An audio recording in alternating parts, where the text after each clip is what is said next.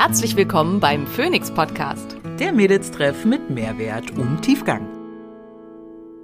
Ich bin Dr. Simone Koch und hier, um außerhalb meiner ärztlichen Tätigkeit möglichst vielen Menschen Wissen zu Gesundheit und Wohlbefinden nahezubringen. Ich bin Maria Schalow und ich übersetze das Nerdige für den Normalo und bin meines Zeichens CEO der unqualifizierten Kommentare.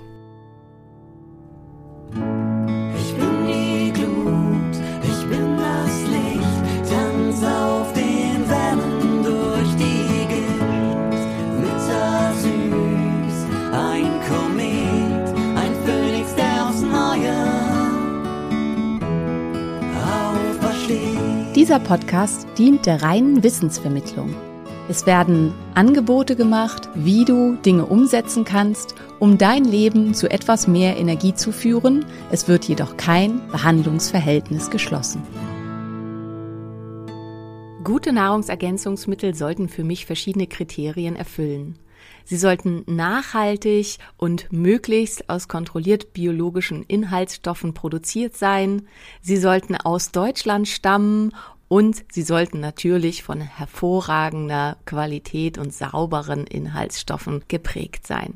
Hier kann ich euch alle Produkte von Naturtreu absolut ans Herz legen. Ihr bekommt hier Produkte wie zum Beispiel Nervenstärke, ein B-Vitaminkomplex mit aktivierten B-Vitaminen oder auch Blutkraft, ein Eisenkomplex kombiniert mit Fenchel, der weniger stark auf den Magen schlägt oder auch Flammengarde, die Zusammenstellung aus verschiedenen sekundären Pflanzenstoffen aus Weihrauch, Ingwer und Zimt, die dabei helfen können, Entzündungen vorzubeugen oder diese zu bekämpfen. Mit unserem Code Phoenix10 erhaltet ihr 10% auf alle Produkte von Naturtreu.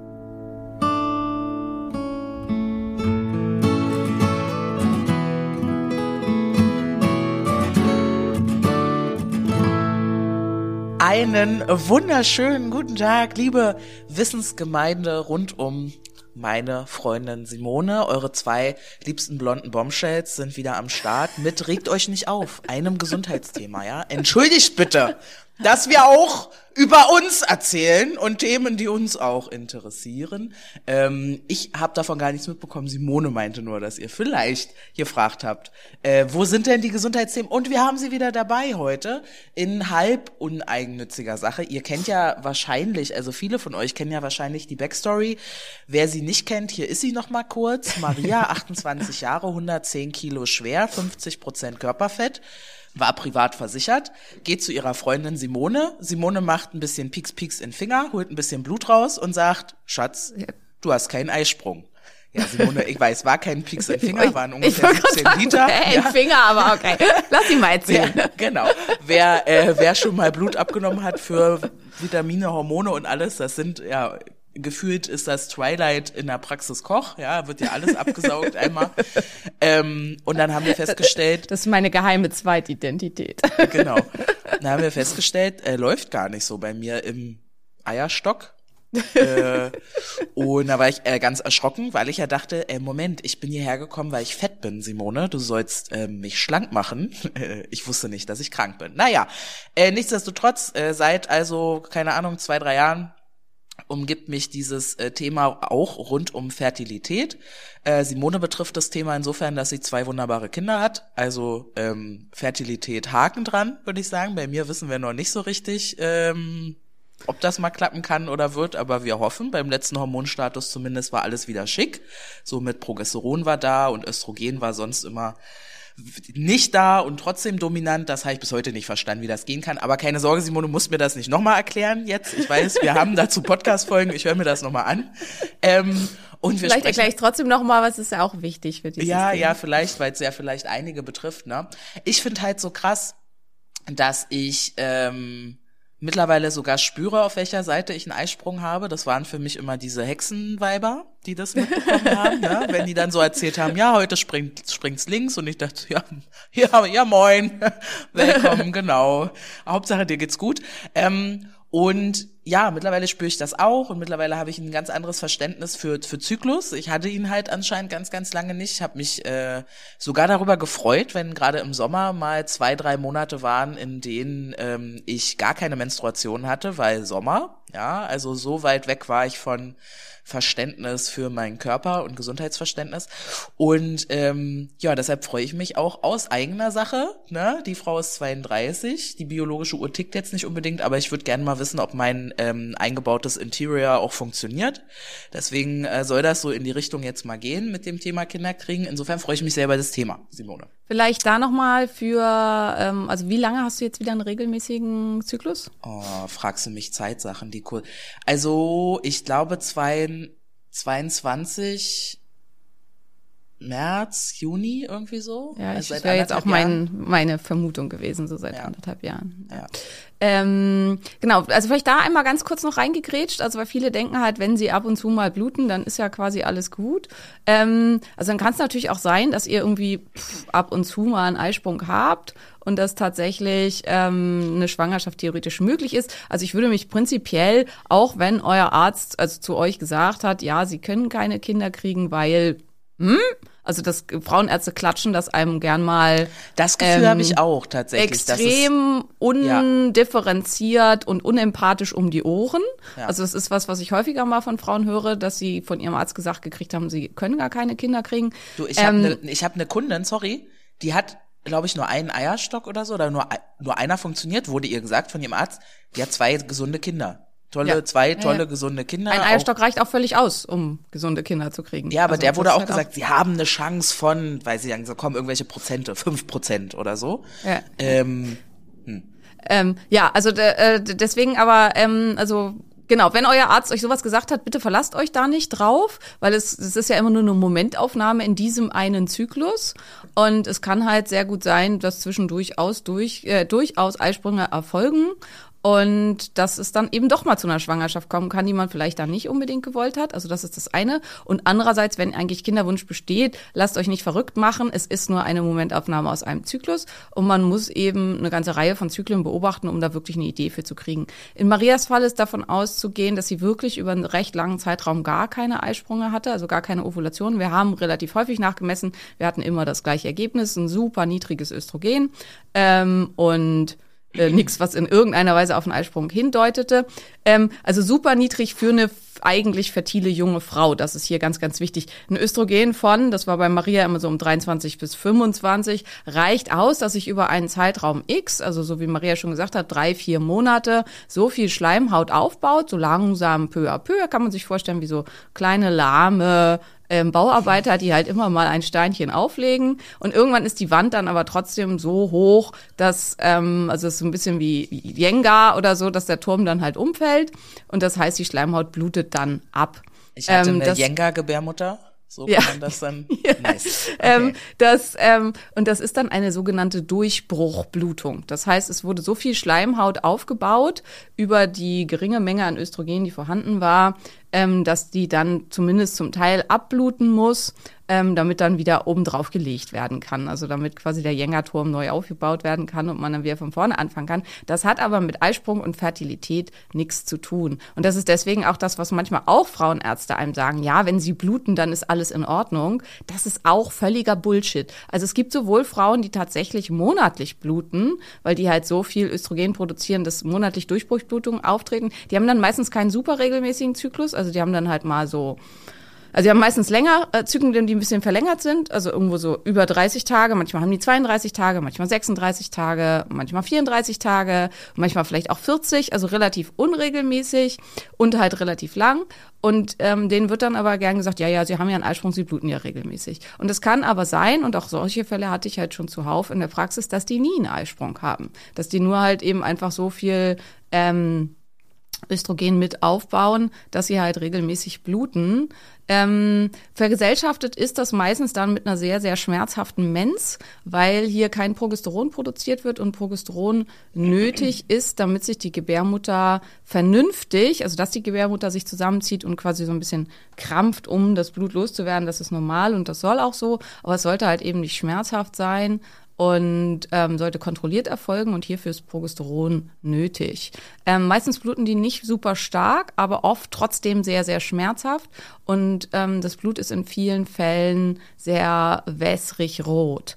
Ähm, das können alles Anzeichen für sowas sein. Wenn du, es muss nicht sein, ne, das ist immer ganz, ganz wichtig. Also wenn du jetzt diese Symptome hast und für dich das Gefühl hast, äh, ja, das könnte passen und du machst die Untersuchung und es kommt raus, ja, nee, Eisprung ist wunderbar, das kann auch gut sein, aber es könnte halt eben ein Anzeichen in die Richtung sein. Ähm, genau, also das ist das eine, was hier wichtig ist. Ja, wir machen jetzt einfach mal weiter. Ich wollte noch was anderes sagen, aber kommen wir vielleicht später dann hin. ich habe halt, ich führe halt äh, Tagebuch natürlich hier, App, ne, Fitbit. Ich, ja. ich trage gar keine Fitbit mehr, aber die Fitbit hat so einen coolen Zykluskalender. Mhm. Und da bin ich gerade mal rein und da sehe ich, dass ich hier teilweise 89 Tage Zyklen hatte. Ja, früher ja. in 2020. Also wirklich, das ist so. Die Kurve ist wie so eine Sinuskurve. Und mittlerweile bin ich aber bei 33 Tagen Stich. Genau. Ja, ja. Das ist, du hast einen langen Zyklus, lucky you. Ähm, ich habe das Gegenteil, ich habe einen super kurzen Zyklus, schon immer.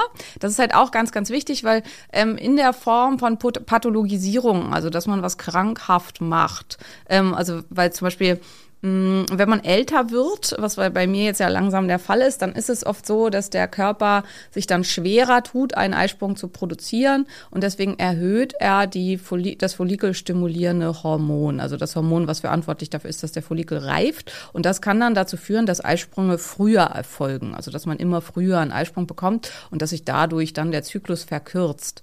Ähm, das ist auch nicht pathologisch, das ist quasi ja normal hin zum Ende des Lebens, ähm, aber für manche ist das so, ah, jetzt geht's zu Ende. In meinem Fall aber zum Beispiel, ich hatte schon immer, also seitdem ich zumindest regelmäßig tracke, ich muss ja auch gestehen, ne, selbst als Medizinstudentin, ich habe kein Zyklustagebuch geführt. Also damals gab es ja noch keine Apps dafür und dann war ich viel zu faul, das da in so einen blöden Kalender einzutragen. Hat einem der Frauenarzt jedes Mal mitgegeben, so ein Kalender so hier. Und dann immer, wenn man da wieder hinkam, bitte den Zykluskalender. Ja, hä, hä habe ich nicht geführt. Ähm, und ähm, aber seit es die Apps gibt, mache ich das auch. Und seit es, das ist ja auch schon ziemlich lange, und ich mache ja auch NFP seit, seit ich 24 bin, also 20 Jahre.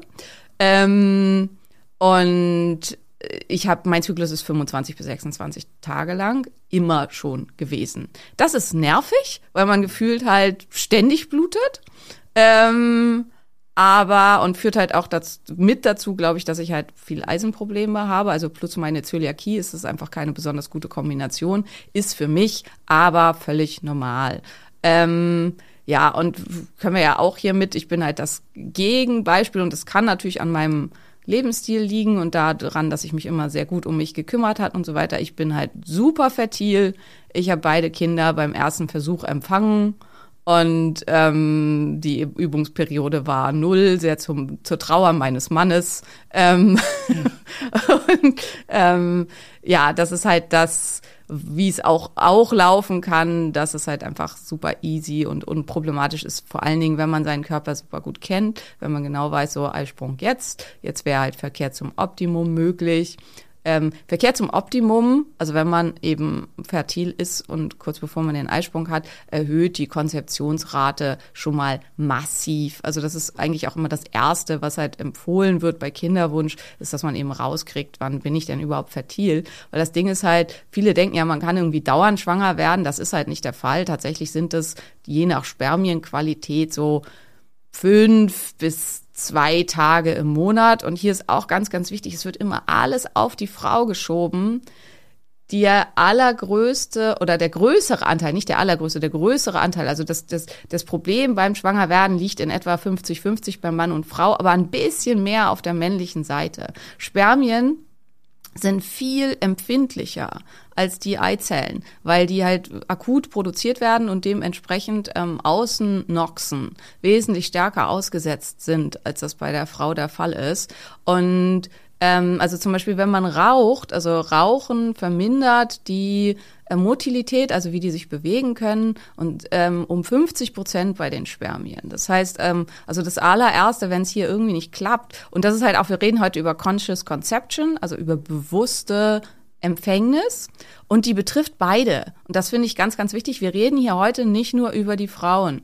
Ähm, es spielt halt auch eine ganz, ganz große Rolle bei den Männern und die drücken sich oft davor. Also sowohl ist es oft, das sehe ich oft bei Patienten, da ist Kinderwunsch, da sind zum Teil gab es vielleicht schon mehrere Fehlgeburten und der Kerl schafft es einfach nicht zum Spermiogramm zu gehen und halt mal seine Schwimmer zu untersuchen. Weil wenn da rauskommt, die sind nicht in Ordnung und drei Viertel davon hat zwei Köpfe, gibt's leider tatsächlich, ähm, dann wäre das ja für seine Männlichkeit ein massiver Knick und das wollen die nicht wissen. Und dann gehen die da einfach nicht hin.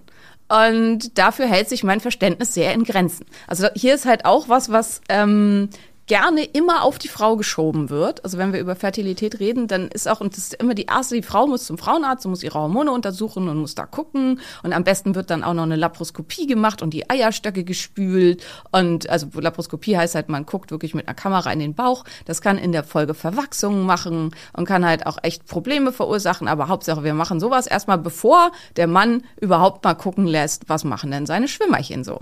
Und ähm, ja, genau. Maria muss erstmal husten. Ja. Un, äh, unmöglich an der Stelle fand ich aber auch, wir hatten uns da neulich ja drüber unterhalten. Und äh, ich weiß gar nicht mehr, wie wir drauf kamen, irgendwie Mythen und nicht, dass alleine schon so Dinge wie Handy in der Hosentasche, dass das kein Mythos ist, dass beim Ja. Mann das Handy in der Hosentasche tatsächlich die Schwimmer zerstört, kaputt macht. Ja, zerstört nicht, aber in ihrer Qualität stark einschränkt. Also das wäre halt so die erste leichte Maßnahme, wenn man einen Kinderwunsch hat, äh, Conscious Conception, das Handy muss aus der Gesäßtasche oder aus der, also alles äh, rund ums Becken, da muss das weg. Also entweder es gibt halt die Möglichkeit, entweder man trägt es im Rucksack, so wie das, ich, also ich trage mein Handy immer im Rucksack. Ähm, also die meisten Frauen, das liegt halt auch an der Monstergröße, die so ein Influencer-Handy inzwischen hat. und dem Gewicht, was dieses Ungetüm hat. Und Ähm, also bei Frauen sind einfach winzig. Genau, Da passt plus kein die, Handy rein. die meisten meiner Hosen haben ja keine Hosentasche. Das heißt, ich komme gar nicht in die Versuchung, das in irgendeine Hosentasche zu stecken. Ähm, ja, aber das wäre so das Erste. Also es gibt so Fußfesseldinger, wo Männer die tragen können oder am Oberarm. Oder man muss halt eben einfach gucken, dass man sich auch mal eine Tasche oder einen Rucksack oder irgendwie sowas besorgt. Und ich persönlich finde ja auch so, so Aktentaschen, ich finde das irgendwie sexy, wenn Männer so eine Aktentasche mit sich tragen. Ja, ist dein Mann Maurer, hat er jetzt nicht unbedingt eine Aktentasche Nee, ich dabei. weiß, natürlich Aber tendenziell einen Rucksack ja schon. Das, das war noch nett genug. Ich dachte, ich kriege jetzt wieder eine andere Klatsche. Nein, nein, nein, nein, nein, nein. Äh, hier Dings, was wollte ich sagen? Gilt das für Frauen auch? Das gilt im Prinzip für Frauen auch, aber halt nicht so sehr, weil die Eier ja schon alle angelegt sind. Also unsere Oozyten werden halt alle ja bereits in der Embryon- Embryonalphase angelegt und reifen dann halt nur noch aus. In der Re- Restausreifung, bevor das Ei springt, kann es auch zu Problemen kommen. Ich finde daran auch so krass, äh, wenn ich schwanger bin mit einer Tochter, dann ist bei der schon meine Enkel, nee, warte, Deutsch, Ja, dann doch. sind bei der schon meine Enkelkinder angelegt, ne? Korrekt, ja. Es ist so krass, das heißt, ich bin eigentlich schon mit meinen Enkelkindern schwanger. ja. Du musst dich also auch mit um die kümmern, ja. Korrekt. Was heißt, wenn ich nicht gesund bin, wenn bei mir schon was falsch angelegt ist, dann sind da schon direkt zwei Generationen im Arsch. Ja, ja. Äh, hart, hart formuliert, aber ja. Ja, aber der Verantwortung muss man sich ja, also finde ich, Sollte man sich bewusst möchte sein. ich mir Ja, ja. bewusst sein. Genau, Ja. fand ich aber also, krass. Ähm, ja. Alle wissen es ja in, inzwischen. Also tatsächlich kann man es jetzt auch vorbestellen, wobei ich nicht weiß, ob diese Vorbestellungen sich halten, weil der Verlag noch am rum, wenn ich jetzt sage rumeiern, klingt das nicht nett. Aber ähm, also es ist noch unklar, ob das Buch im, in der Frühjahrs Edition kommt oder im Herbst erst, was nicht an mir liegt, auch ein bisschen, weil ich so getrödelt habe, aber im Wesentlichen, weil der Verlag denkt, dass er das vielleicht nicht fertig kriegt. Ähm, auf jeden Fall, ja, ja, also ihr wisst ja alle, Simone schreibt und ähm, ich habe mich äh, für das Buch jetzt auch sehr, sehr viel mit frühkindlichen Traumata und pränatalen Traumata auseinandergesetzt. Was ist das? Also frühkindliche Traumata ist klar, das sind Trauma in der frühen Kindheit. Ähm, hier ist aber wichtig, das können halt auch so Sachen sein wie Kind kam mit irgendwelchen Problemen auf die Welt und musste im Brutkasten legen. Oder ähm, kann natürlich auch sein Malnutrition, also Kind wurde unterversorgt, ähm, schlecht behandelt, ähm, alleingelassen, ähm, all sowas kann auch Misshandlung oder sowas sein. Aber in vielen Fällen ist es auch was, worauf man in Anführungsstrichen keinen Einfluss hat. Ähm, also Kind war schwer krank, musste ins Krankenhaus, musste dort behandelt werden, hatte dadurch eine ähm, Trennungsperiode von den Eltern, ähm, wurde Schmerz ausgesetzt. Und da muss ich zum Beispiel auch sagen, also mein Sohn, ähm, also wer das nicht weiß, Tristan ist ja mit einer schweren Schädelfehlbildung geboren und musste mit fünf Monaten riesengroß operiert werden und ähm, hatte dann halt auch elf Tage Intensivstation, dreifach Antibiose, Blutkonserven, ZVK, ähm, überall irgendwelche Schläuche in ihm. Und wir, ich habe alles gegeben, um das so wenig traumatisch wie möglich zu halten. Also ich habe dieses Kind quasi nie verlassen. Ich habe in einem Liegestuhl neben ihm geschlafen. Ich habe ihn die ganze Zeit weiter durchgestillt, indem ich mir eine Leiter habe geben lassen und von oben äh, quasi mich über dieses Bett gebeugt habe, um ihn zu stillen. Nichtsdestotrotz kann das halt einfach sein, dass das ein frühkindliches Trauma bei ihm ausgelöst hat. Ähm, und das hat auf jeden Fall was damit zu tun. Also danach hat er halt sein Asthma entwickelt äh, und seine Neurodermitis. Und tatsächlich gibt es einen ganz klaren Zusammenhang zwischen Erkrankungen des atopischen Formenkreises, also Heuschnupfen, Asthma und Neurodermitis und frühkindlichem Trauma. Ähm, und pränatale Traumata sind die Traumata, die bereits in utero aufgetreten sind. Und das kann entweder sein, Mutter ist schwer gestresst. Und ich weiß, das macht vielen jetzt auch wieder Stress, weil auch da kann man ja manchmal nichts dafür. Was weiß ich, deine Mama stirbt, während du schwanger bist oder irgendwas anderes Schreckliches passiert. Und dann bist du halt super krass gestresst und das wirkt sich auf dein Kind aus. Kann man manchmal nichts gegen machen, ist aber leider einfach so. Und das andere sind eben auch körperliche Sachen, eine ähm, Unterversorgung mit Stoffen in utero es kann einfach durch eine ähm, schlechte Anlage der Plazenta der Fall sein. Ähm, hier drauf hat man aber durchaus auch Einfluss. Also Sport in der Schwangerschaft, vor allen Dingen auch anstrengender Sport in der Schwangerschaft, erhöht die Plazentation, also dass die Plazenta gut einwächst und das Kind versorgt ist massiv. Insgesamt Sport in der Schwangerschaft sorgt für eine deutliche bessere Sauerstoffversorgung des Kindes und für eine deutlich bessere Nährstoffversorgung des Kindes. Ähm, und andersrum, Rauchen ist die absolute Katastrophe, was die Versorgung des Kindes angeht. Und tendenziell ähm, also wenn die Mutter unter einem Diabetes leidet, unter einem Schwangerschaftsdiabetes oder insgesamt, dann kann das Kind viel zu groß werden, dann ist es überversorgt, aber wesentlich schlechter sind noch die dran, die dann zu klein bleiben, weil halt hier auch eine schlechte Plazentation erfolgt ist. Also auch massives Übergewicht in der Schwangerschaft und metabolisches Syndrom der Mutter ähm, verursacht frühkindliche Traumata. Und wie haben wir jetzt damit angefangen? Ich weiß es nicht, aber auf jeden Fall. Dein Buch, dass es im Buch darum geht, wahrscheinlich kann man es bald Ach so, und du über deine, deine Enkel, genau. Und wenn man einen weiblichen Feten austrägt, dann äh, setzen sich leider diese Traumata als sowohl auf das eigene Kind ähm, aus, dass es ein erhöhtes Risiko fürs weitere Leben hat, sowohl übergewichtig zu werden, als auch diverse psychiatrische Erkrankungen zu entwickeln, vor allen Dingen Depressionen und Angststörungen, als auch eben Sachen wie Asthma, Allergien und so weiter, als auch leider Autoimmunerkrankungen und Krebserkrankungen und ein deutlich erhöhtes Risiko für chronische Entzündung. Und hierzu gibt es, und das ist halt wieder, jetzt werden wieder ganz viele, es gibt eine überwältigende, überwältigende Datenlage für diese Sachen. Also es sind wirklich ähm, hunderte von Studien. Also ähm, in dem Buch, was ich dazu gelesen hat, das Buch hat alleine, ich weiß nicht, 40, 50 Seitenquellennachweise. Also es ist ähm, vielleicht sogar mehr. Also es ist wirklich eine überwältigende Datenlage, was das angeht.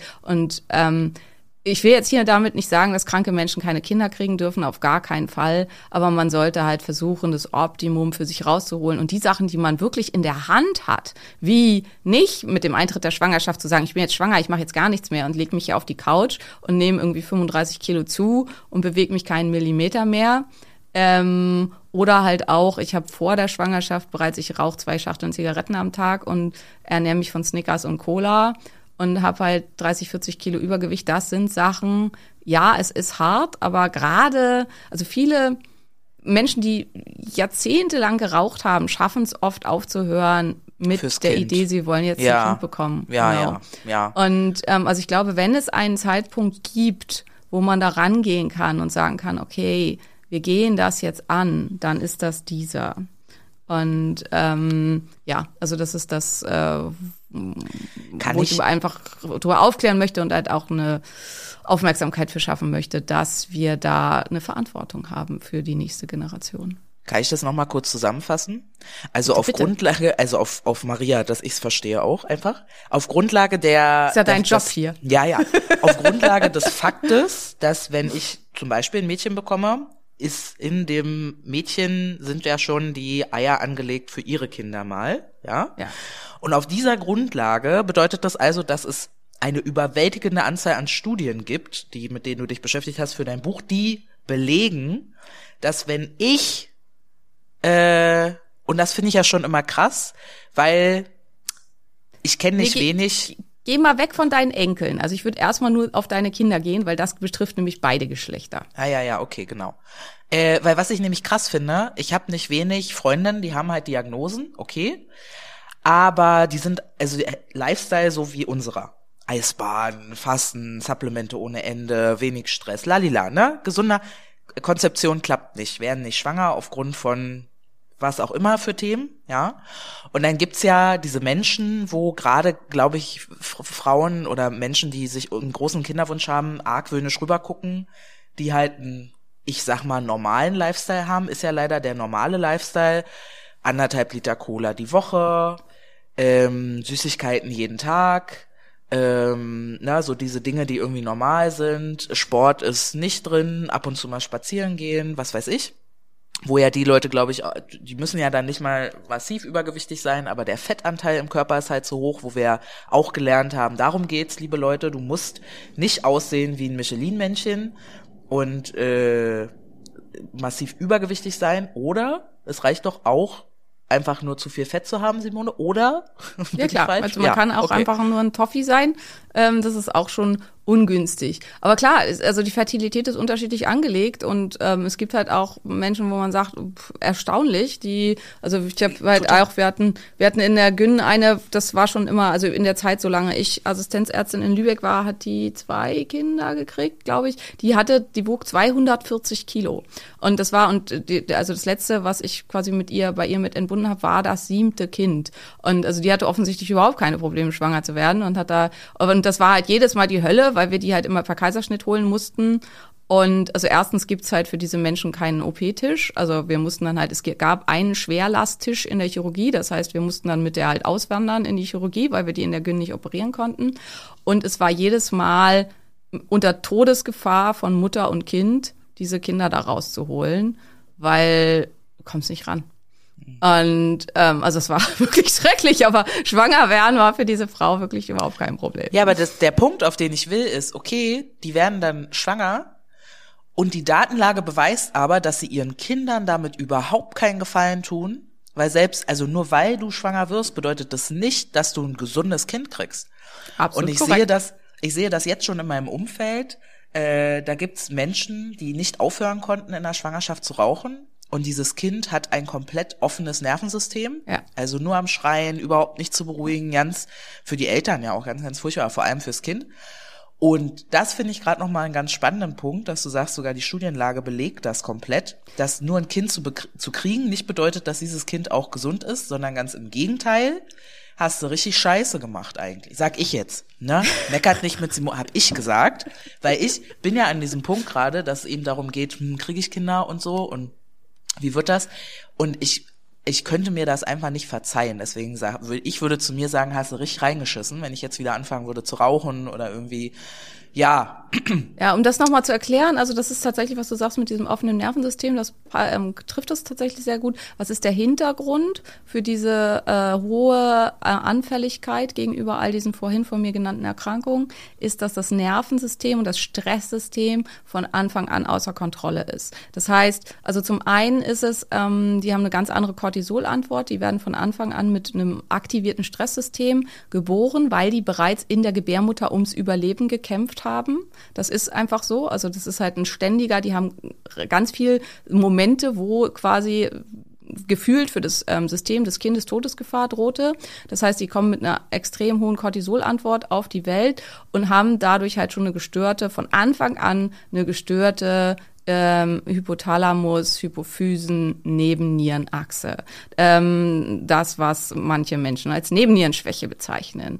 Ähm, das ist äh, eine Problematik. Das zweite ist, dass das ähm, autonome Nervensystem, also Parasympathikus und Sympathikus, nicht ähm, sauber läuft. Die haben eine deutlich stärkere sympathische Antwort, können parasympathisch nicht richtig gegenschalten und haben oft eine ähm, ganz, ganz hohe Anfälligkeit gegenüber Schmerz. Das heißt, ähm, Dinge, die von anderen Menschen überhaupt nicht als schmerzhaft wahrgenommen werden, werden von diesen Menschen als massiv schmerzhaft wahrgenommen. Und es ist halt eine ganz hohe Hypersensibilität gegenüber Reizen da.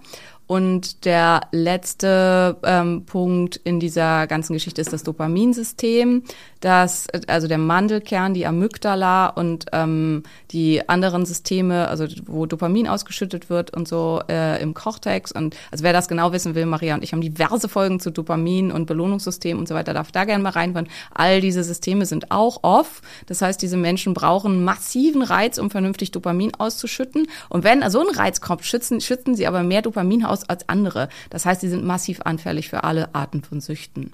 Und, ähm, und normale Dinge, die halt normale Menschen beruhigen und eine Belohnung machen und sich gut anfühlen, fühlen sich für diese Menschen erstmal nicht gut an. Und da stehen dann halt so Sachen später im Raum wie ähm, Junk Food Self-Medication, also dass man halt über mm, Schrottnahrungsmittel sich einen Dopaminschub holt oder halt eben auch Rauchen ähm, oder massiver Kaffeekonsum oder so. Oder wenn es halt dann in eine, ich sag jetzt mal, böse Richtung geht, Kokain, Methamphetamin, ähm, diese ganzen Geschichten. Ähm, also die werden schon mit einem erhöhten Risiko für Suchtpotenzial in alle Richtungen geboren. Es kann auch sein, die werden arbeitssüchtig. Ne? Und also die, die Süchte, was wir auch in unseren Suchtfolgen schon hatten, die gesellschaftlich sehr anerkannt sind, äh, oder sexsüchtig oder ähm, werden die absoluten Sensation Seeker. Ne? Also tendenziell muss man auch sagen, ich habe so ein paar Freunde, mh, mm, die sind nach außen so, also das sind tendenziell, ich kenne vier oder fünf Männer, sechs, die ähm, mehr oder weniger lang schon mal auf Nikotinkaugummis hängen geblieben sind. Weil in der Biohacking-Szene ist das was, das ist ähm, beliebt. Ähm, und das sind auch alles Sensation Seeker. Also das sind halt alles äh, Leute, die oder Männer, die halt gerne abgefahrenes Zeug machen und Sportarten. Tim würde jetzt sagen, ich weiß immer genau, was ich tue und das ist überhaupt nicht risikoreich. Timmy, ich weiß, du hörst zu. Ähm, und ja, bestimmt ist das so. In meiner Welt ist halt vieles von dem, was er macht, mordsgefährlich. Und ähm, ja, aber ich bin sicher, er hat das alles im Griff, aber es ist nichtsdestotrotz halt was, was dann äh, Dopamin ordentlich kräftig in die richtige Richtung bringt. Und erzählst du das jetzt, weil du die Vermutung aufstellen möchtest, dass da irgendwie pränatal irgendwas schon stressig war im Mutterleib bei denen vielleicht? Möglicherweise kann aber auch einfach, also das kann ja auch aus ganz vielen anderen Richtungen kommen, aber ich, ich, ich wollte einfach nur die Theorie belegen, dass ähm, auch so in der Gesellschaft als positiv gesehenes Verhalten, also ähm, eine Neigung zu extremen sportlichen Belastungen, ah, ja, ja. zu einer hohen Leistungsbereitschaft, das nicht unbedingt hoher, ähm, und ich, also ich fall ja, fall ja quasi auch in die Kategorie, das wisst ihr ja auch, einer der Gründe, warum ich all sowas meide, wie der Teufel das Weihwasser, und halt sobald ich irgendwie merke, es gibt irgendwas, was, äh, wo ich das Gefühl habe, ich werde quasi suchtverhaltend und wo viele schon gesagt haben, also Simone, du hast halt auch eine Macke, dass du dann dir deine Peanut Butter Cups verbietest, ist halt, dass ich da sofort wieder mit aufhöre, weil ich ich halt auch eine Neigung in diese Richtung habe. Und ähm, die Dinge, die ich halt eben tue, äh, ist halt, ja, ich arbeite halt zu viel und pushe mich selbst zu viel über ganz vielen Sachen. Und ich mag es halt auch äh, auf sportlicher Ebene, wenn ich mich überlaste. Also es ist halt was, was äh, hm. mir in gewisser Weise Freude bereitet. Hm. Can so. feel that auf jeden Fall, ja. Okay, aber ich, also, ne, back to topic. Ähm, ja, wir kommen vom Thema ab, ja. Nee, wir sind halt einfach jetzt schon eine halbe Stunde bei der Problembeschreibung, finde ich auch gut. Jetzt würde ich gerne noch eine halbe Stunde in die Lösungsbeschreibung, Lösungsbeschreibung. reingehen. Ja, also ähm, okay, wir haben verstanden, zu viel Körperfett, shit, was ist alles ab 25 Prozent bei einer Frau? Zu viel? Ja, eigentlich ist es schon zu viel, definitiv alles ab 30 ist dann halt viel, viel zu viel. Okay. Das heißt dann auch darauf achten, dass du in der Schwangerschaft keine 20, 25 Kilo oder Genau, mehr also zunimmst? es ist sogar okay, in, bei so, also bei so massiv Übergewichtigen, wenn die in der Schwangerschaft abnehmen. Das ist halt auch was, wo viele so, ah, um Gottes Willen, aber die haben halt so viel Reserven. Also natürlich muss man dann auf eine massiv gute Mikronährstoffversorgung achten. Ähm, und das sollte halt auch unter einer sehr guten ärztlichen Begleitung passieren. Aber schwerst übergewichtige Frauen oder übergewichtige Frauen dürfen durchaus in der Schwangerschaft auch Gewicht verlieren. Schwangerschaft ist ein Zeitraum, in dem man super Gewicht verlieren kann, wenn man das möchte. Und, aber wichtig ist halt eben eine optimale Versorgung des Kindes und das kann ein sehr schmaler Grad sein. Das muss auf jeden Fall von jemandem betreut werden, der richtig Ahnung davon hat. Aber nur, dass ihr das halt auch so mal gehört habt. Zunehmen sollten die nach Möglichkeit dann gar nicht. Wirklich Ja, ja. gar nicht. Also nicht, nicht, nicht ein Gramm sozusagen. Ja, ist ja auch äh, nicht nötig dann in, an dem Punkt oder so, ne? Beziehungsweise, na ja, Kind, ne? Na, Kind plus was. Gebärmutter plus Wasser plus so weiter macht etwa sechseinhalb Kilo, sechs bis sieben Kilo. Also das ist das, die normale Zunahme in einer Schwangerschaft aus dem, was da so wächst und so weiter. Was dann halt bedeuten würde, wenn so eine Frau gar nicht zunimmt, dann ist sie halt am Ende quasi sieben Kilo leichter. Was halt gut wäre. So. Ja. Also insofern ähm, ist da das, das ist ein Punkt, also na, versuche Normalgewicht zu erreichen, bevor man schwanger wird. Hier ist jetzt halt auch wieder, das kennt ihr ja aus anderen Folgen schon von mir, Kinderwunsch ist halt auch was, wo ich sagen würde, das kann man niemandem absprechen. Und ab einem gewissen Alter hat man halt auch einen Pressure, einen Druck. Ich will ja versuchen nicht immer hier, dem- Maria hat da ja auch einen Callout gekriegt mit diesem Sprachenmischen immer. Ich finde es auch nervig. Das Problem ist halt, ähm, also bei mir halt ganz massiv, dass ich halt fast alles in Originalsprache höre und lese. Und ja, und bei äh, mir, dass ich halt so viel mit dir rumhänge. mit, mit mir und Laura Ja. rumhängst, genau. Und ihr beide dann halt immer auf Englisch umsteigt. Wir Das ist also infiziert. ja, also äh, nur damit ihr das auch versteht, Laura und ich st- steigen halt zum Teil, wenn wir wissenschaftliche Themen diskutieren oder ich mache das auch mit anderen Menschen komplett auf Englisch um, weil wir halt die äh, Originalquellen auf Englisch gelesen haben und dann ist es einfacher, als das im Kopf zu übersetzen. Und Maria muss dann dazuhören und die merkt sich dann halt nur einen Teil davon und haut das dann halt auf Denglisch raus, ähm, was ja auch voll okay ist. Ähm, äh, sorry, jetzt wird wieder Simone springt immer so viel. Ähm, genau, also ich finde halt, man sollte dann gucken, also weil mich, ich, ich werde auch ganz oft von Patienten gefragt, muss ich erst meine Erkrankung vollständig im Griff haben, bevor ich schwanger werden kann? Wo ich halt sage, wenn jemand 39 oder 40 oder 41 oder so ist, wo ich halt sage, wir haben eventuell nicht mehr die Zeit, deine Erkrankung vollständig zu heilen, bevor du dann ein Kind bekommen kannst. Aber wir können versuchen, das Optimum rauszuholen für dich und dein Kind. Und ähm, das ist halt das, was ich hier versuchen will. Und was ist das Optimum? Also das, was ich auf jeden Fall per Conscious Conception, also bei bewusster Konzeption machen würde, ist einmal den kompletten Nährstoffstatus. Das heißt, das übliche einmal Mineralstoffe, einmal Schwermetalle, einmal ähm, Aminosäuren alle, einmal den gesamten Fettsäurenstatus, einmal alle B-Vitamine, einmal Eisen mit allen Parametern, ähm, vielleicht einmal ähm, Carnitin, ist ein Stoff, der eine ganz große Rolle spielt in der Schwangerschaft. Ähm, vielleicht einmal noch ein bisschen gesonderte Fette, also nicht nur Omega-3 und Omega-6, sondern halt alle anderen Fette auch mit, dass man halt guckt, okay, wie gut bin ich versorgt? Weil über eine sehr gute Versorgung kann ich halt schon ganz viel wieder mit wettmachen. Dann ist halt ein ganz, was schon mir schon ganz gena- gro- stark genannter Punkt, Sport in der Schwangerschaft. Schwangerschaft ist kein Schonungszustand. Schwangerschaft ist keine Krankheit. Ihr dürft Sport treiben und ihr solltet Sport treiben. Also darüber, ich habe darüber eine Forschungsarbeit geschrieben, die ich immer noch mal überlegt habe, ähm, das wäre spannend. Also vielleicht da, da mache ich mal bei Insta eine Umfrage oder so, aber ob ihr Interesse hättet, dass ich das mal als E-Book veröffentliche. Ähm, es ist nicht mehr so 100% up-to-date, weil ich habe die vor zehn Jahren oder so geschrieben. Und ich habe ehrlich gesagt auch nicht den Bock, jetzt nochmal aktuelle Studien dazu rauszusuchen und das äh, up-to-daten. Aber vielleicht mache ich es trotzdem. Aber wäre interessant, ob ihr Bock hättet, dass das mal als E-Book rauskommt. Ähm, aber auf jeden Fall, und ich habe halt lange Zeit Sport in der Schwangerschaft unterrichtet an der Ärztlichen Akademie für Orthopädie und Unfallchirurgie, weil die Orthopäden da halt viel mit zu tun haben.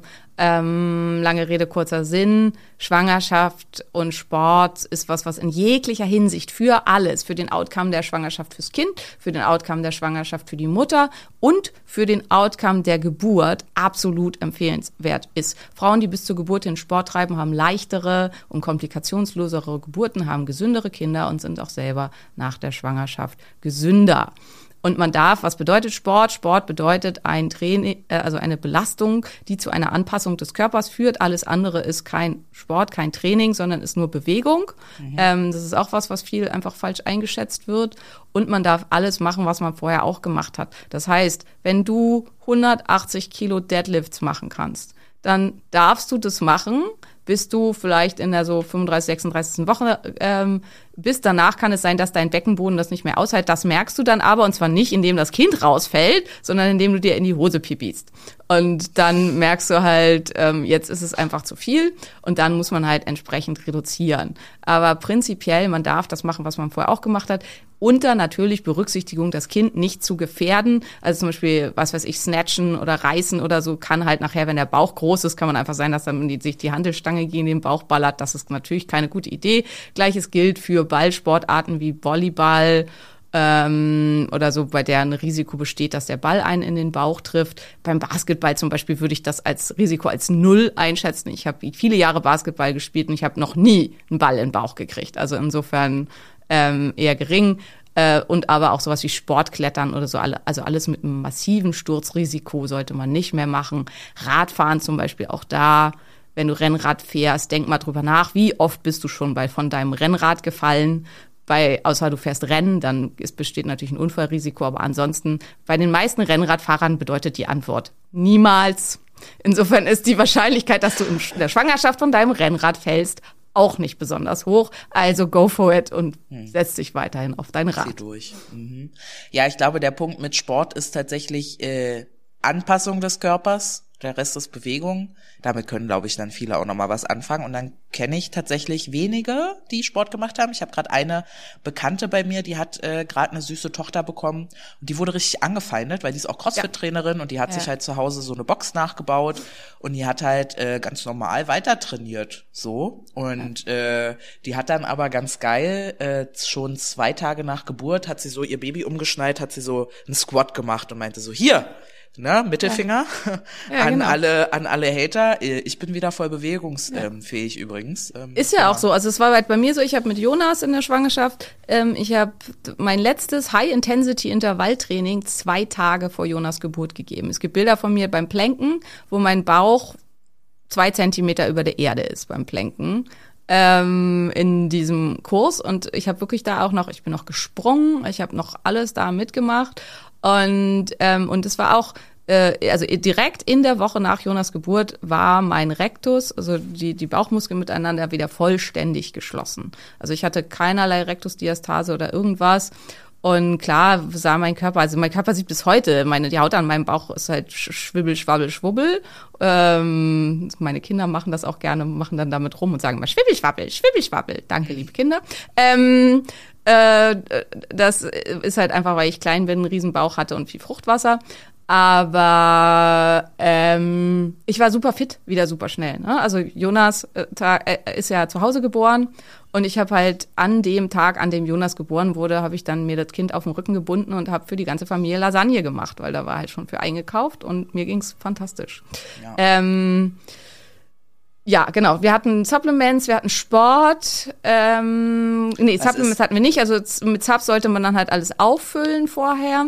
Welche Subs darf man in der Schwangerschaft nehmen? Hier auch nochmal wieder auf, auf nahezu jedem Supplement steht nicht in der Schwangerschaft. Das heißt nicht, dass ihr die nicht in der Schwangerschaft nehmen dürft, sondern nur, dass die nicht in der Schwangerschaft getestet würden, wurden. Fragt jemanden, der sich damit auskennt. Zum Beispiel Norsan, Omega-3-Fettsäuren, da steht das drauf. Nicht mehr als keine Ahnung, einen halben Teelöffel oder so. Das ist so, weil das das ist, bis wohin das getestet wurde. Tatsächlich gibt es aber eine überwältigende Menge von Studien, die zeigt, dass gerade die super gute Versorgung mit Omega-3-Fettsäuren und in der Schwangerschaft kann das bedeuten 20, 25 Gramm am Tag total entscheidend ist dafür, dass die Kinder gesund zur Welt kommen. Und deswegen betrachtet das bitte differenziert und ja, ich weiß, es gibt kaum jemanden, der sich damit auskennt und das macht es halt so schlimm. Aber eine mögliche Seite ist Embryotox dass man da halt mal guckt. Oder ansonsten googelt oder weiß ich auch nicht. Vielleicht schreibe ich mal irgendwie auch hierzu mal einen Ratgeber. Äh, sowas sollte ich immer nicht versprechen, weil dann nageln mich die Leute darauf fest. Leider ja, leider ja. aber ähm, ich weiß, es ist schwierig, aber ähm, also die, die, die Gefahr und Wahrscheinlichkeit von Mängeln ist viel, viel, viel, viel, viel, viel, viel, viel höher als die. Gefahr und wahrscheinlich und präsenter als die Wahrscheinlichkeit davon, dass ihr irgendwas nehmt, was dem Kind schadet. Vorsicht bitte mit allen sekundären Pflanzenstoffen. Sekundäre Pflanzenstoffe können potenziell ja, kindschädigende, abtreibende Wirkungen haben. Also alles, was halt eher so, ja, Resveratrol ist, glaube ich, okay, aber ähm, würde ich halt zum Beispiel weglassen. Ähm, Sulforafam ist strittig, also so die, diese ganzen sekundären Stoffe aus Pflanzen oder auch halt äh, Thymian, Majoran, Salbei, Petersilie und so weiter in hohen Dosierungen, alles was, was man früher für Abtreibungstränke benutzt hat, ähm, weil halt, also sekundäre Pflanzenstoffe haben ja immer dieses Zwischenspiel zwischen das ist, die wirken hormetisch, das heißt, sie sind eigentlich giftig und regen den Körper dann zu ähm, positiven Anpassungsprozessen an. Werden die weitergetragen über die Plazenta, kann halt die Menge für dieses Mini-Menschlein, was daher hin, heranwächst, halt eben nicht mehr hormetisch, sondern toxisch sein. Das heißt, sowas alles würde ich weglassen. Das streiche ich auch bei meinen Patienten dann alles aus dem Plan, wenn die schwanger sind. Ähm, aber alles andere ähm, sollte man drin lassen und ähm, vor allen Dingen halt eben auf eine Nährstoffversorgung achten. Was oft gefragt wird, ist Melatonin. Melatonin ist ein ganz starkes Antioxidant, wirkt eigentlich schützend, wirkt auch ähm, Eierstock schützend, also ist was, was auch ähm, gut ist in der Präkonzeption, ähm, um die Funktion des Eierstocks zu verbessern, ist auch in der Schwangerschaft nicht zugelassen, weil Hochdosen gezeigt haben, dass die sich negativ aufs Kind und auf die ähm, Entwicklung des Hormonsystems des Kindes auswirken. Hier ist halt immer das Ding, ein Milligramm Melatonin sind völlig physiologisch. Und diese Studien werden halt immer durchgeführt an Ratten, denen man völlig unphysiologische Dosen gegeben hat. Es gibt keine Menschenstudien, weil die natürlich hochgradig unethisch wären. Also schwangeren Frauen was zu geben, was potenziell für das Kind schädlich ist, wird durch, geht durch keine Ethikkommission. Die einzigen Daten, die wir da haben in der Richtung, und für manche Sachen haben wir Daten in die Richtung, sind aus ganz, ganz, ganz dunklen Zeiten. Und ähm, das ist halt was, was niemals wieder hoffentlich jemals irgendwo gemacht wird. Und das müsst ihr euch halt auch immer klar machen bei dieser Frage. Da muss draufstehen, nicht in der Schwangerschaft zugelassen, weil man darf das und kann das am Menschen nicht testen.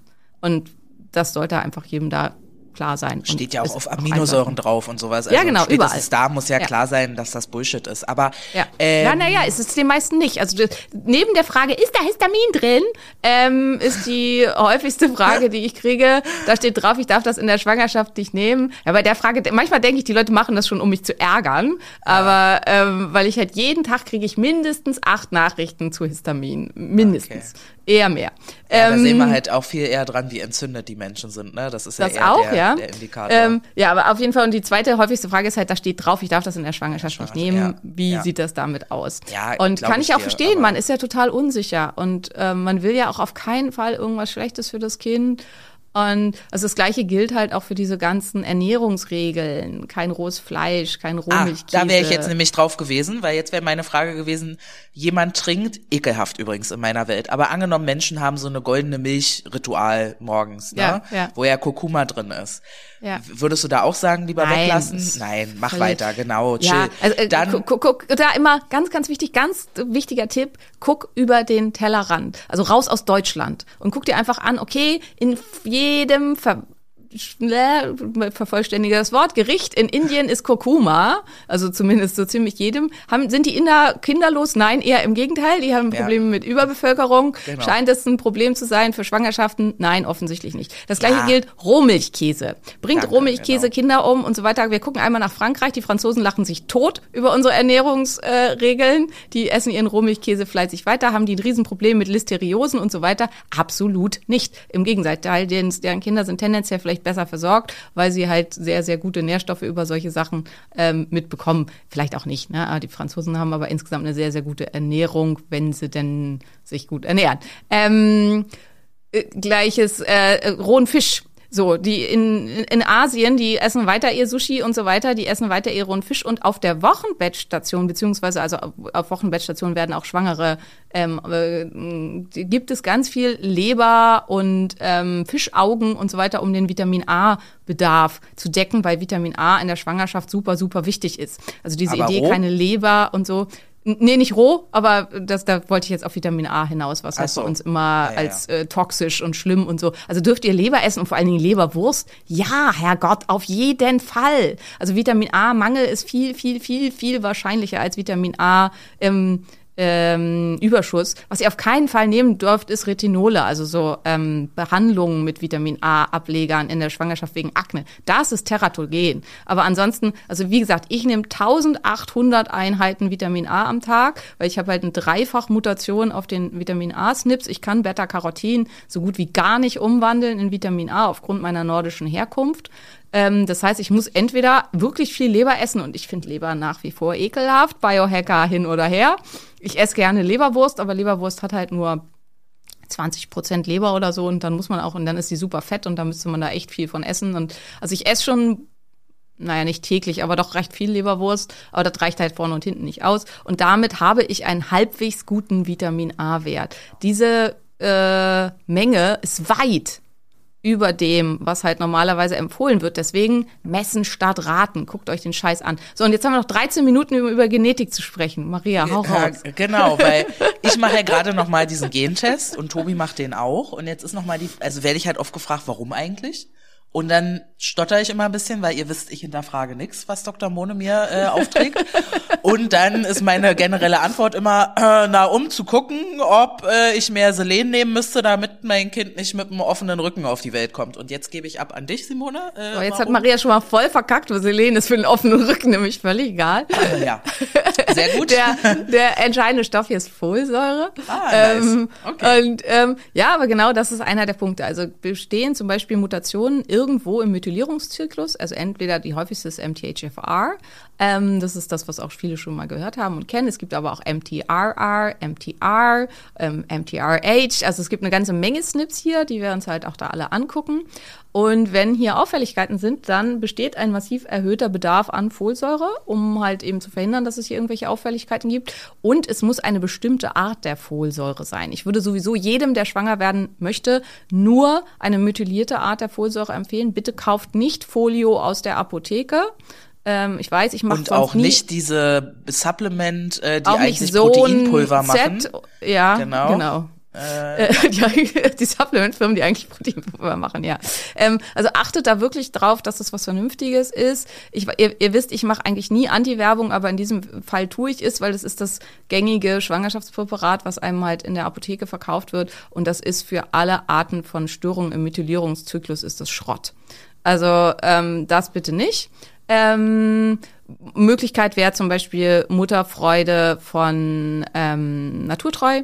Äh, da dürft ihr gerne unseren Code Phoenix10 benutzen. Das wäre halt äh, ein schönes Präparat. Ihr dürft aber auch Einzelpräparate nehmen. Das wäre eine der Sachen, nach denen wir gucken. Dann wissen wir ja bei Maria sie hat schon, sie hat eine Kommt. Schwangerschaft ist mit erhöhtem Stress verbunden. Das heißt, in der Schwangerschaft müssen wir dauerhaft Magnesium, Vitamin C, B-Vitamine und SAM-E mit zuführen von außen. Das ist halt was, aber das wussten wir jetzt schon. Aber das wäre halt, wenn das jetzt Marias erster Gentest wäre, würden wir das halt darüber auch mit rauskriegen. Ähm, eine MAO-A-Mutation, dann wissen wir, okay, wir müssen gucken, dass wir die Entgiftung mit anschieben, dass halt auch eine, auf eine gute Versorgung mit verschiedenen Stoffen achten, dass man vielleicht auch viel einfach auch mit zur Entspannung zusätzlich macht, ähm, dass man eventuell oder auch kommt andere Richtung, ähm, also es wird zu schnell abgebaut, dass okay hier besteht ein bestärkter Bedarf, äh, Bedarf an Tyrosin. In der Schwangerschaft sollte unbedingt Tyrosin zugeführt werden. Und dann sind wir jetzt zum Beispiel auf dem Tyrosin wird immer draufstehen, nicht zugelassen in der Schwangerschaft. Jemand mit einer Kommt-Mutation Ja. sollte trotzdem, um, also mit einer schnellen, mit einer ähm, Fast fast, fast kommt, sollte halt unbedingt Tyrosin in der Schwangerschaft nehmen, weil sonst kommt beim Kind nicht genug an. Weil Schwangerschaft ist massiver Stress für den Körper, das lässt sich nicht vermeiden. Und ähm, äh, Entgiftungssnips, dass man halt dann nochmal gesondert gucken kann, okay, müssen wir hier Glutathion zuführen? Müssen wir dafür sorgen, dass ähm, äh, noch vielleicht ganz vermehrt dafür sorgen, dass äh, diese Mutter halt dem weniger ausgesetzt wird und dass halt da nach Möglichkeit nichts beim Kind ankommt und so weiter. Also es geht darum, das ganze Geschehen zu optimieren, sowohl um eine Schwangerschaft möglich zu machen, als auch um ähm, dann den bestmöglichen Outcome der Schwangerschaft zu ermöglichen. Ähm, und dann auch so ein bisschen natürlich, also kommt jetzt raus, Tobi hat auch einen Med, Med, Homozygoten ähm, Kommt Polymorphismus. äh, äh, kommt Polymorphismus. Dann wissen wir schon, jedes Kind, was da rauskommt, hat das Gleiche.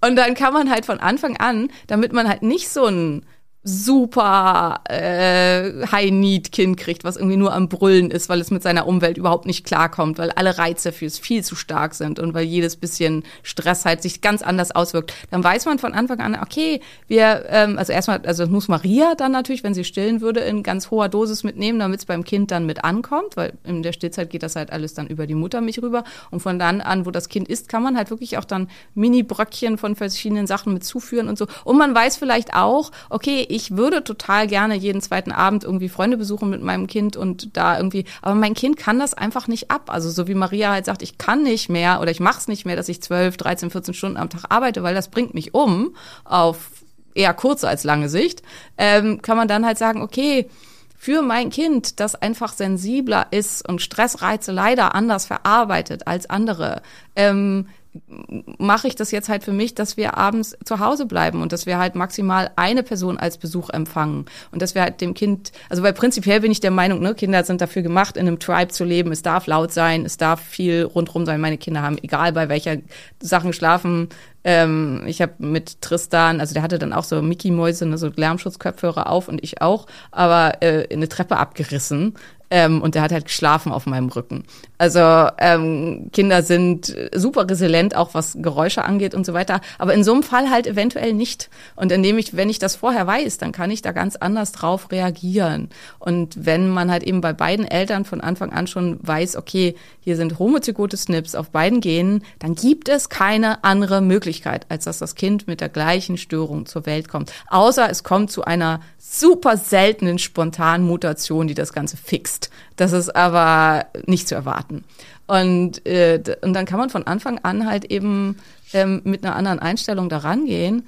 Und dann kann das halt auch völlig unproblematisch sein, weil das ist ja auch, also in dem, was Maria alles umgestellt hat und so, nichts von diesen Sachen sind fatalistisch. Das, ähm, also Snips sind für nie zu einer fatalistischen Entwicklung, dass man irgendwas kriegen oder nicht kriegen muss. Nicht mal die Zöliakie-Snips. Also selbst wenn halt beide Eltern Zöliakie haben, äh, kommt das Kind mit diesen Snips auf die Welt, klar, keine Frage. Aber es muss niemals eine Zöliakie entwickeln, weil ich alles dafür tue, dass das nicht der Fall ist. Wenn der Lebensstil halt korrekt ist. Und da kommen Ja. wir ja dann halt an die Stelle, dass wir dann wüssten bei meinen Kindern, wenn da diese Gene tendenziell da sind, dass man da eben besonders drauf achten muss. Ich meine, deine Schwester hat ja auch keine Zöliakie, ne?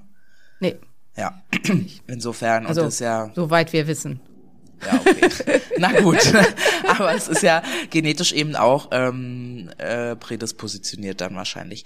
Die Frage, die ich jetzt noch habe, du hast das so aus dem FF äh, typisch für dich äh, und wie ich es auch gewohnt bin, aber ich krieg dann immer Zuschriften, wo die Leute dann sagen, okay, und wie krieg ich das raus? Also, äh, wie kriegen denn die Menschen, die jetzt so einen Gentest machen und dann die Gene haben, wie kriegen die denn für sich raus, ähm, dass sie Folsäure nur methyliert nehmen dürfen und dass Tryptophan wichtig ist und so? Ja, das wissen wir ja noch nicht. Also man kann halt eben, also ich, wir bieten ja die Tests an über DNA Health, aber aktuell nehmen wir halt keine Patienten. Ähm, das geht halt nur über, einen- über einen Practitioner, also über einen, dass man wirklich einen Arzt hat. Ähm, Maria macht jetzt halt gerade einen Test, den wir einfach bei Amazon bestellt haben und wir gucken uns das halt mal an, ob das funktioniert. Wenn das funktioniert und gut ist, dann können wir euch das auch verlinken. Maria hat es ja schon ein paar Mal in ihrer Story gesagt, wir empfehlen euch halt nichts, wo wir nicht wissen, ob das Schrott ist. Ähm, ich habe heute hier, ich habe zwei Tests heute mitgebracht in die Praxis, weil ich echt keinen Bock habe, mir noch mal einen Finger zu pieken. Ich finde dieses Blut aus dem Finger quetschen total ätzend, ähm, weil ich Jule mir Blut abnehmen lassen will. Ich werde auch noch mal zwei Gentests machen. Ich habe ja schon zwei gemacht, ähm, um einfach die vergleichbar zu machen. Ähm, wer wertet das dann aus? Da ist halt noch eine ganz tricky Frage. Also wir werden halt auch sehen bei diesem Test, was kriegt man für eine Auswertung dazu. Man muss sagen, grundsätzlich gibt es bisher, also ich denke, auf lange Sicht werden, werden das AI AIs machen und dann kriegt man halt auch wahrscheinlich richtig gute Ergebnisse, weil es ist halt ultra komplex. Im Augenblick gibt es noch ganz wenige Menschen, die das wirklich gut können. Es wird ein Riesenkapitel in meinem neuen Buch. Also ähm, da kann man schon mal, ich, ich muss meinen Verlag mal fragen, wie das jetzt ist mit den Vorbestellungen, bevor jetzt irgendwie zig Leute vorbestellen, die dann irgendwie dann doch kein Buch kriegen oder sowas, halt ziemlich blöd wäre. Ähm, aber ähm, also es wird halt, äh, der gesamte erste Teil meines Buches beschäftigt sich damit und ich hoffe, dass das Buch so verständlich und klar ist, dass einem dann halt auch schon klar ist, was man tun muss. Und zwar egal, ob man schwanger ist oder nicht, wenn man diese Snips hat, ähm, aus dem, was da steht. Ja, ansonsten ja, ja, ein bisschen, also für mich super, ähm, weil ich dich hab. Aber für alle anderen kann ich mir vorstellen, dass jetzt eher so, hm, hm, gut. Ja, Äh. ich habe es ja schon an anderer Stelle mehrmals gesagt. Also es ist definitiv ein Projekt fürs neue Jahr. Ähm, ist da einen Kurs draus zu machen und das wird auf jeden Fall stattfinden. Ähm, So ein Genkurs. Ja, How to, also how to handle your jeans. How, ja, How to Handle Your Jeans. Also die Idee ist einfach, dass jeder halt einen Test macht und sich, also dass wir entweder, dass es halt den Test schon gleich mit dem Kurs zusammen zu kaufen gibt. Das wäre halt das, was ich optimal fände. Aber da bin ich gerade in Verhandlung, ähm, beziehungsweise noch nicht so richtig. Aber ich arbeite dran ähm, mit verschiedenen Firmen. Und dann, ähm, dann als nächstes gibt es halt dann den Kurs und dann werten wir quasi gemeinsam im Kurs einmal einen so einen Test aus. Das heißt nicht, dass jeder Einzelne seinen Test ausgewertet kriegt, weil das wäre eine 1 zu 1 Betreuung, sondern dass da halt, weiß nicht, wie viele Menschen drin sitzen und ich werte, rede halt über jeden einzelnen Snip und erzähle was zu den verschiedenen Varianten und dann kann man sich halt selber aufschreiben, so, okay, was ist für mich jetzt relevant und was sollte ich tun. Das ist die Idee dabei. Genau. Okay, cool. Gut, Und ich glaube, also das da, ist eine ziemlich gute Idee, weil sowas habe ich bis jetzt noch nicht gesehen. Und äh, wie gesagt, ich halt denke auch auch, ich denke relativ auch, weniger Leute Ahnung davon. Da, mhm, ich denke auch, dass sich da dann viele mit anmelden werden und da Bock drauf haben. Okay, also zusammenfassend aber, äh, weil bevor ihr jetzt in Panik geratet, wichtig war, entstressen. Stress ist auch physiologisch. Stress ist Koffein, Stress ist Nikotin, ne, die ganzen Nervengifte, die wir uns so ballern, damit alles so ein bisschen erträglicher wird. Äh, reduzieren, äh, gut schlafen, Nährstoffe, gut, da fängt's an mit Geld, ne? Gut, erstmal Blutbilder machen und so, hm, okay. Nährstoffe prüfen, Nährstoffe Dann auffüllen. Supplemente kaufen, genau, da Ja. geht's weiter mit Geld, okay, das ja, ist aber dann nicht mehr andererseits kostenlos. dann kauft man halt eben, also ne, also jetzt okay, wer wirklich gar kein Geld hat und so weiter, hm, gibt's. Aber wenn man bedenkt, was Leute für Geld ausgeben für ihre Kinder, also der Bagaboo Kinderwagen für 2000 Euro oder so, verzichtet lieber auf den und macht das andere. Bei eurem Kind wird's, wenn es drei, vier ist, völlig egal sein, ob es mit einem Bagaboo durch die Gegend gefahren wurde oder nicht. Aber eventuell wird es sein ganzes Leben lang davon betroffen sein, wenn es in der Schwangerschaft Nährstoff unterversorgt war. Muss man einen Kinderwagen haben eigentlich? In meiner Vorstellung, Ich hatte gar keinen keinen. Bock auf, okay, Nee, Gott sei Dank. keinen. Ich habe in meiner Vorstellung auch keine Lust drauf, aber Ich hatte bei gut. beiden Kindern keinen, aber also ich meine, bei dir ist ja eh, also wenn man bedenkt, was du durch die Gegend tragen kannst, ist es halt dann überhaupt kein Problem. Also viele Nee, ich denke halt auch es eher so dran- anstrengend. Ja, aber ich denke halt eher so dran, falls es doch so ein äh, offenes Nervensystem-Kind wird, die aber dann sich wird das, ist es an deinem Körper viel glücklicher als im Kinderwagen. Stimmt auch wieder. Meine Güte. Wo, woran man denken muss. Okay, aber dann Sport. Ne? Sport ist wieder kostenlos, mehr oder weniger, sage ich jetzt mal. Gut, eine Gym-Mitgliedschaft, weil wir schon gehört haben. Wobei High-Intensity-Pamela Reif auf dem Fernsehen geht auch. Ne? Ja. Ähm, Hauptsache, Körpergewicht ist ja das gute Bodyweight-Training in der Schwangerschaft. Man wird jeden Tag ein bisschen schwerer Bisschen tendenziell, schwerer, also außer man ist übergewichtig. Genau, haben wir auch nicht. mitbekommen. Die Genau. Menschen Und- über 35 Prozent Körperfett eher abnehmen. Ja. Ne? Äh, genau. Ja. That's it, oder? Hatten wir noch mal groß was? Und es gibt halt wirklich Auswirkungen aufs Kind. So, es geht Ja. nicht nur darum, Kind ein Kind zu kriegen. Ja, guck mal. Guck mal, ich bin fett und krank und ich habe 18 Kinder bekommen. Genau. Und dann geht's ja darum, wie geht's den Kindern die nächsten 18 Jahre. So habe ich's verstanden. Und die nächsten 80 nach Möglichkeit. Stimmt. ja. Ja, ähm, auf jeden Fall. Also, paar harte Botschaften, wissen wir. Trotzdem wichtig und entscheidend und wir hoffen, Aber damit was ist daran Wunsch- hart? Ist ja keine Meinung.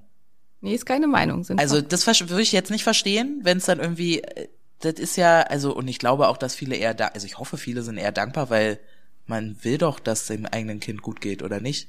Natürlich, das will Ja, man, glaube ich, zu deswegen- 100 Prozent. Also ich glaube, Also deswegen, das es gibt Menschen, die hart. wollen das nicht, die sind aber Gott sei Dank in der absoluten Ja, absoluten und die hören uns auch nicht und so, die sind da ja nicht Ja, dran interessiert. Aber so grundsätzlich, es ist halt, ne, Studien und dann gibt's immer gaußsche Verteilung, gibt ein paar, da trifft's nicht zu, links und rechts. Aber halt für den Großteil, und ob wir der Großteil sind oder links und rechts, wissen wir ja immer nicht, ne? So, Nee, deswegen, Das ist halt das Problem. ja, Das ja. weiß man immer nicht, wo der Ja. Median ist. Ja, so weil es immer Menschen geben wird, die sagen werden, ich habe 17 Autoimmunerkrankungen und wiege 109 Kilo. Meine Kinder sind alle absolut gesund. Super. Aber bitte red nicht so laut darüber, damit andere Leute denken, das wäre der Normalfall, weil anscheinend ist der Normalfall genau andersrum. Ja, Genau. so. Ja. Wir wünschen euch eine wundervolle Woche und alles, alles Gute. Und wir hören uns zeitnah. Bis ganz bald. Tschüss.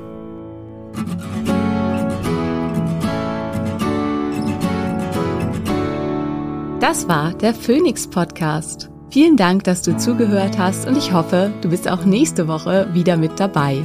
Mehr über mich und meine Arbeit findest du im Internet auf meinen diversen Homepages. Hey, wenn du bis hier aber gehört hast, ne? Und du hast mindestens einmal geschmunzelt, ich weiß das. Wir sind lustig. Und du hast das Sternchen noch nicht gedrückt. Dann mach das bitte noch und denk an den Liebesbrief. Küsschen!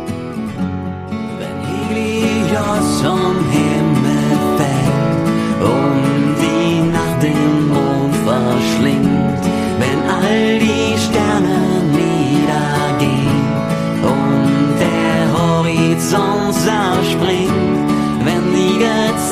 Gezeiten schwinden und das Meer zu Salz erstarrt, wenn der letzte Tag naht. Ein Funke, eine Glut, das Feuer, ein Inferno, Lichterloh, im Dunkeln lächst das Ungeheuer. Der Tod, das Nichts, das Nirgendwo, erhebe dich, erring den Sieg. Tot geglaubt und aus der Asche, spreiz deine Schwingen und flieg.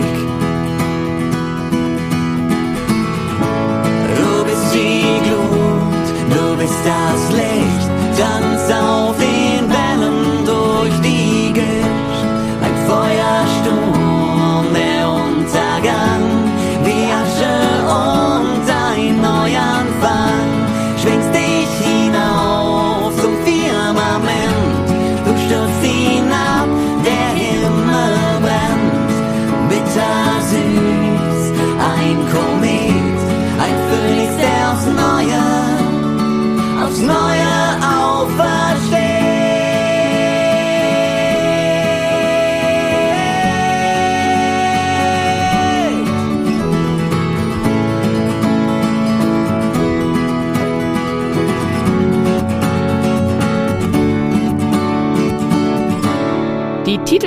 bzw. Abspannmusik hat dir gefallen?